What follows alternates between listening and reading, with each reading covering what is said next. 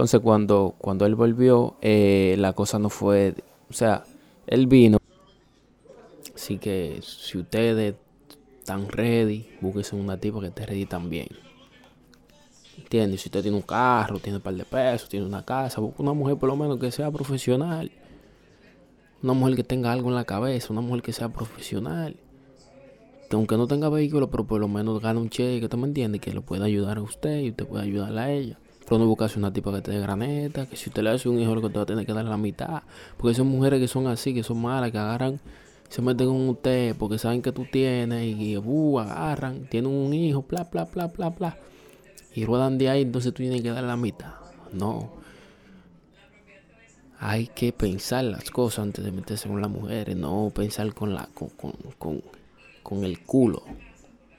No se puede pensar con el de ahí abajo, claro que no. Hay que pensar con la cabeza. Bueno, ya ustedes saben, este es un episodio.